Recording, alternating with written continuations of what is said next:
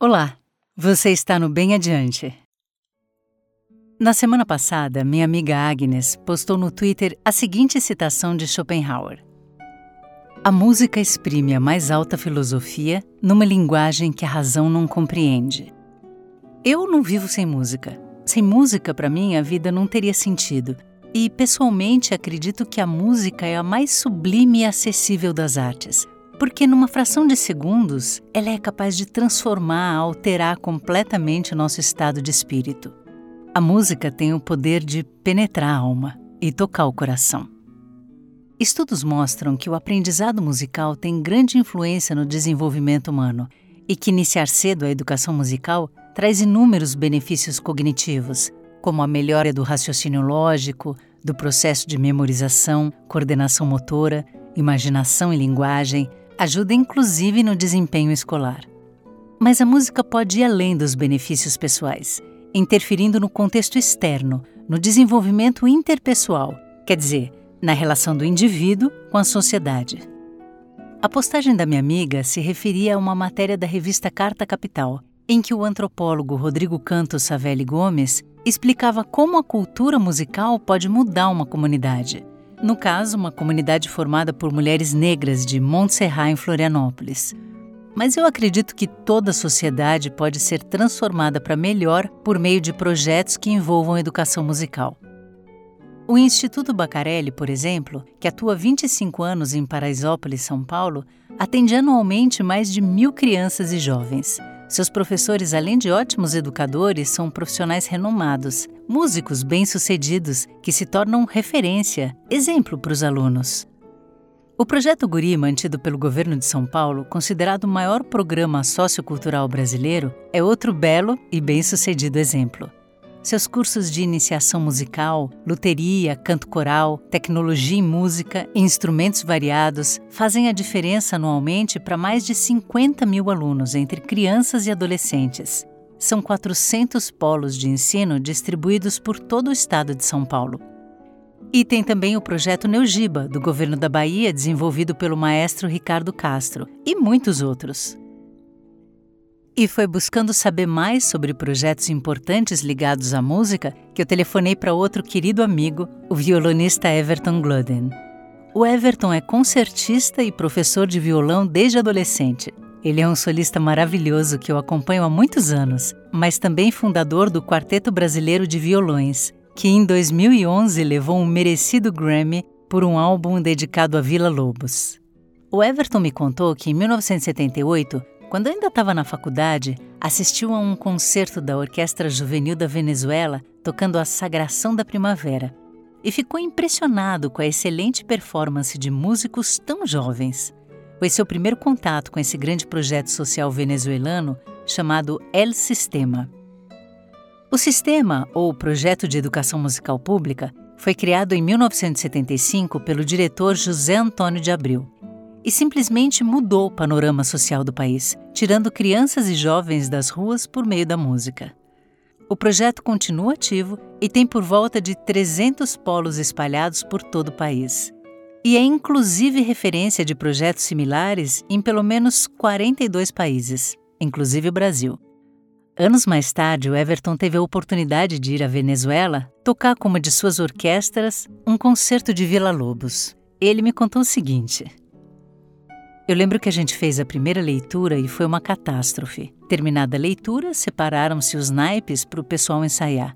E no dia seguinte foi impressionante. Era uma orquestra de crianças e eles foram simplesmente perfeitos de um dia para o outro. O Everton, que além de concertista é professor da Escola Municipal de São Paulo, sabe a importância de projetos como esse.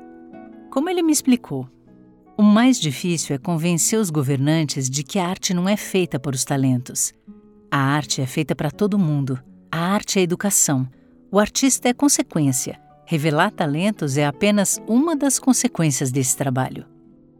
Assim, incentivada pela nossa conversa, eu fui investigar mais sobre o assunto e assisti no YouTube o maravilhoso documentário El Sistema, dirigido por Paul Smaxny e Maria Stottmeyer e que recomendo enfaticamente. No documentário, não apenas a gente pode conhecer a história desse projeto revolucionário, mas a gente pode ouvir muitos depoimentos tocantes e conhecer as reflexões do seu idealizador e diretor ainda hoje, José Antônio de Abreu. Para Abreu, a questão da inclusão é o cerne, o coração do programa. Como ele explica? Para mim, a raiz de todo problema social está na exclusão. Se observarmos o mundo hoje, vamos ver que onde há aumento de problemas sociais, ali se detecta alguma forma de exclusão. Por isso temos que lutar para incluir o maior número de crianças e jovens possível. Na verdade, lutar para que todos sejam incluídos nesse mundo maravilhoso, que é o mundo da música, da orquestra, do canto, da arte. O sistema é um projeto adorado por crianças, jovens e por seus familiares. É uma verdadeira rede de inclusão, de socialização, de educação, de perspectiva de futuro. Eu fiquei comovida com a história da menina Mairi Padron, moradora de um bairro violento. Era o primeiro dia de orquestra de câmara e eu acordei cedo porque queria tocar.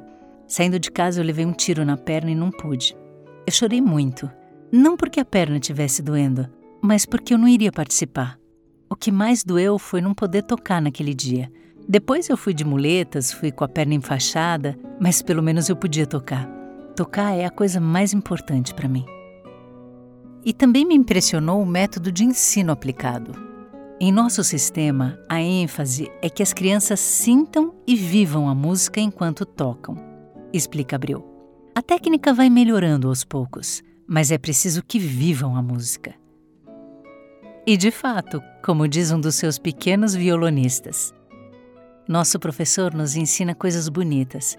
Ele pede para a gente tocar com o coração, não com a mente. Pede que a gente respire e sinta como se estivesse vendo uma paisagem linda.